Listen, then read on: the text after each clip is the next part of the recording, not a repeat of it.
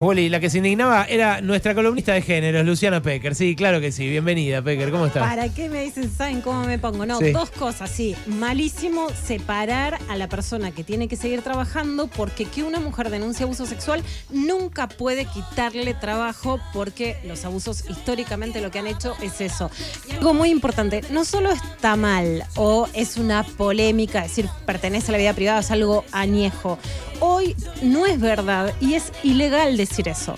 El abuso sexual y la violencia de género son delitos, por lo tanto no pertenecen al ámbito privado, sino que pertenecen al ámbito público. De hecho, una diferencia que hay es que antes el abuso sexual lo podías, o sea, vos un robo, no es que un policía lo puede ver y puede decir lo investigo o no lo investigo, depende de la víctima, ¿no? Tiene que investigarlo porque es un delito de acción pública. Antes el abuso sexual era un delito de acción privada, porque como era vergonzoso que te violen, te dejaban a vos decidir si lo querías denunciar o no, porque entrabas en el ámbito de la vergüenza Ah, lo interesante. denunciabas. ¿Cuándo cambió eso? Eh, Eso cambió hace solo dos años, que es un delito de acción pública. Mirá. Por lo tanto, no es que Boca puede decir, o su presidente, su dirigente, por supuesto, no, no es que mató al mensajero Wally, que es su vida privada, que era una Claro. frase muy de antes, es de la vida privada. No, no solamente es de la vida pública, sino que es un delito de acción pública. Es eh, muy interesante, Lu, y es bueno que lo sepan. Se tienen que formar, ¿no? Me parece. Se tienen que formar y muchas veces están diciendo, no, hicimos la ley Micaela o alguna cosa parecida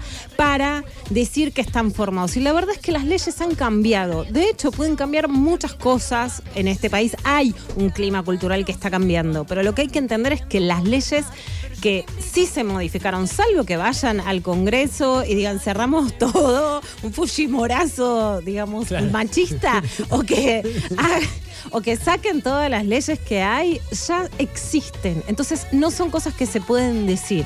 Mm. Bueno, Lu, ¿qué nos trajiste eh, hoy para conversar? Precisamente algo de una ley, ¿no? Exactamente, de una ley y de un, de un cambio en esta semana tan vertiginosa. Si yo te digo, mira, Gaby, vos que tenés dos nenas chicas, vas a poder criarlas con la dificultad que es criar en medio de esta inflación y de este vértigo que es vivir en Argentina con 35 mil pesos más para que las cuiden. ¿Te cambia?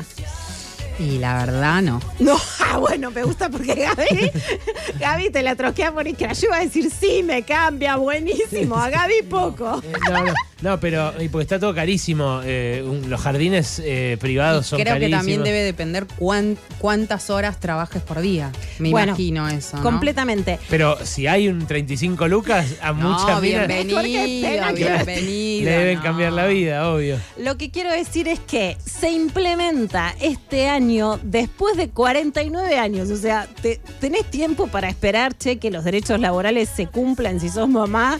Bueno, 49 años nos hicieron esperar. ¿Y por qué? Porque la ley de contrato de trabajo se aprueba en 1974. Desde ese momento que las guarderías se llamaban en ese momento, ahora se supone que a los bebés, a, la- a los nenes, a las nenas no se los guarda, se los cría, se los cuida, se los educa, pero no se los guarda, se tenía que implementar esta norma que dice que en fábricas o empresas de más de 100 empleados o empleadas tiene que haber jardines maternales. Bueno, medio siglo para que se regule. Se regula el año pasado y se empieza a implementar el 23 de marzo de este año. Lo llamativo es que ni siquiera se conoce que esto está funcionando. Claro, ¿no? no. Entonces, lo que vos decís está súper bien, Gaby, porque es poco, pero esto que es poco, más allá de que sí se indexa, porque en realidad lo que, lo que se, ya se estipuló no es una indexación que depende de variables que no conoces en medio de esta inflación, sino que se tiene que estipular con la categoría de cuidadoras de hogar de trabajadoras de casas particulares. Entonces la indexación va a estar regulada a que eso suba hay muchas mamás y papás que lo pueden cobrar y que ni siquiera saben que esto existe. Entonces, primero que, em, por lo menos que se sepa. Tener la información de que eso existe para poderlo Exacto. reclamar. ¿Cómo Que hay que hacer? está. ¿Cómo hay que hacer, Lu, para Bueno. reclamarlo? Bueno, el tema es que hoy está dependiendo de los convenios colectivos de trabajo. Y hay una prórroga para que se termine de implementar hasta agosto. Lo llamativo es que por primera vez Héctor Daer reclamó que esto se cumple y que sea universal, ¿no? Le pregunté a Mariano Martín, que cubre el gremiales, ¿qué quiere decir que sea universal? ¿Qué es lo que está pidiendo la CGT? Un dato también, un paréntesis, ¿no? En la mesa de la que ustedes hablaban. Me faltaba algo, no sé si se dieron cuenta que algo estaba faltando para sacar el país Sí, adelante. Minas. sí, Ah, no, o te sea, digo, no te digo muchas, pero algunas. una. Sí. Yo te voy a decir la verdad, y esto sí, no más allá de la función pública que podemos pedirle más mujeres al Poder Ejecutivo, etcétera. Es una vergüenza que la CGT no tenga ni una mujer de representante de emergencia ante el aumento de precios. Pero pará, Lu, hay algo que me interesa tu punto de vista. Te lo voy a decir en inglés. No me jodan que las que buscan precios no son minas y no sientan a una mina en la mesa y los movimientos sociales que no son las minas las que paran la olla. Es una vergüenza. Pero eh, yo cuando empecé a laburar en Telam, eh, de muy chiquito, estaba muy lejos de tener hijos, pero una cosa que me impactó fue que había un jardín maternal. Había un jardín. Bueno, Eh, los- Es más, jardín maternal y de infantes. Sí. Pero claro, es un lugar donde, un edificio donde laburan como 800 personas, no sé. eh, va, entre los dos edificios laburaban como 800 personas. Eh, esto del estipendio de estos 35 lucas eh, ocurre en las empresas grandes donde no eh, pueden hacer el jardín maternal.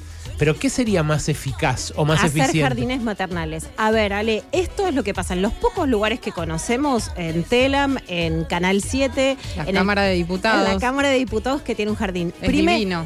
Primera cosa, esta norma es para el sector privado no público. Primera medida entonces que se le podría decir a DAER, a ATE y a UPCN, a los gremios que defiendan, digamos, a los trabajadores públicos, que se pida también esta norma para los lugares públicos, que hay muchos que tienen más de 100 empleados o empleadas y no tienen jardines maternales. Lo que reclama tanto ELA como UNICEF y promueve que es conveniente es que haya jardines maternales en los lugares, incluso la, la normativa, digamos, la letra chica, la regularización de la norma, lo que propone es que se puedan hacer, por ejemplo, en polos industriales, que se hagan jardines compartidos. De a varios, claro. Claro, lo que hoy es coworking, que Claro. haya cojardines. Cojardining. Sí. Cojardining. sí. Pero Eh, incluso en muchos lugares ni siquiera hay lactario. A mí me, me tocó eh, ser mamá por segunda vez cuando estaba como acreditada permanente en Casa Rosada durante el gobierno de Cambiemos y no había lactario. Recién creo que el- los últimos seis meses del gobierno inauguraron ¿y uno. ¿Cuánta gente laburará en la Casa Rosada? Y la verdad es que no, no Pero sé el mucha. número, pero muchos y Claro. muchas. Y, y justo había otras dos mujeres que habían sido madres en ese momento y ninguna de las tres mujeres teníamos lactario. Así que ni Me, hablar. me interesa porque eh, para una empresa, eh, por ejemplo, las empresas creo que hasta 200, eh, 200 empleados se consideran pymes. Eh, y para una empresa es un recosto hacer un jardín eh, de infantes y pagarle, no sé, ponerle que tiene eh, obreros fabricando pintura. Sí. Y, de hecho, cuando vino acá la, la presidenta de Sinteplast, nos contaba que las coloristas son muchas mujeres, porque tienen un ojo que distingue más los pigmentos y demás. Ahora, ahí, si hay, no sé, 200 personas laburando, hacer un jardín. Capaz hace que tengan que echar gente que está trabajando en la parte de, de producción o que recortar sus ganancias. Yo te digo que no des la idea de que más derechos de cuidado son echar gente porque No, así no. nació la ultraderecha Sí, machista sí. en el mundo. No, no, no, pero lo que quiero decir es, eh, en todo caso, tendría que haber una, por, los, por parte de los gremios, una discusión de cómo hacer para que este derecho se garantice, no se pase a guita, sino que se convierta en un jardín de posta y que no implique ninguna de esas cosas, ¿no? Hoy se puede, o sea, lo que recomienda la norma es que haya jardines. Lo que es mejor es que haya jardines y se pueden hacer en muchos polos industriales entre esto, entre varias empresas, entre varios Eso está negocios. buenísimo. Lo que cuenta UNICEF en un informe es que, por ejemplo, algunos jardines que sí ha hecho en el sector público AISA, en el sector privado la empresa Mimo, son experiencias que demuestran que ese es superador, porque vos llevas al pibe, a la piba, si es desde los 45 días a los 3 años, no es más allá de los 3 años, es la primera infancia. Eso sería mejor. Otro datazo, Ale, que es muy importante, porque yo digo, ¿qué le pasó a Daer que está pidiendo este derecho?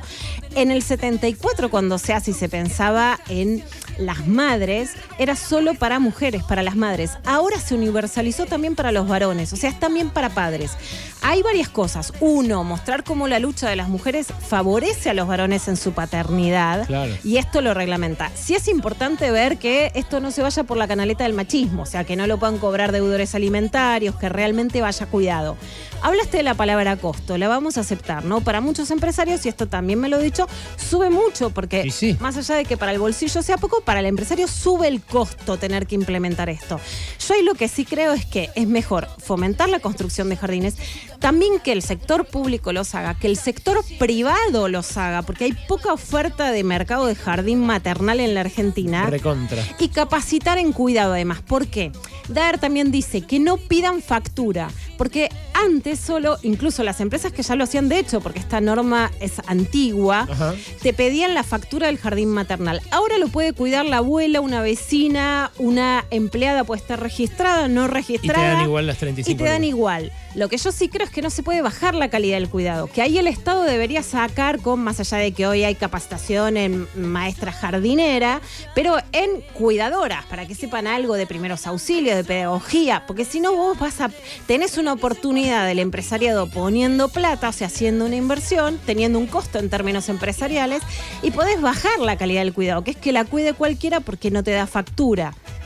Y ahí yo sí creo que tiene que haber capacitaciones como para que aunque sea ese cuidado sea de mayor calidad y no que se baje esa vara. Pero Daer lo que está pidiendo es que, eh, a ver, la norma lo que dice es que es para empresas de más de 100 trabajadores y trabajadoras. Daer lo que pide es que sea también para empresas con menos trabajadores que sean consideradas pymes, más allá de esto que vos decías que son a partir de 200. O sea, que se universalice, que sea para más empresas, porque es una guita, claro, que cambia el sueldo final Sí. para quienes son madres o padres y que ha beneficiado a los varones. Muy brevísimo, Lu, eh, pero ¿hasta qué año, de cuántos años a cuántos años del niño o niña rige esto? Desde 45 días a 3 años. Y los gremios sí, en esta etapa de paritarias, tienen que pedir que esto se cumple. Ahora, si los varones también como padres se ven beneficiados de un derecho que pedimos las mujeres que por lo menos sientan en la mesa a mujeres a negociar.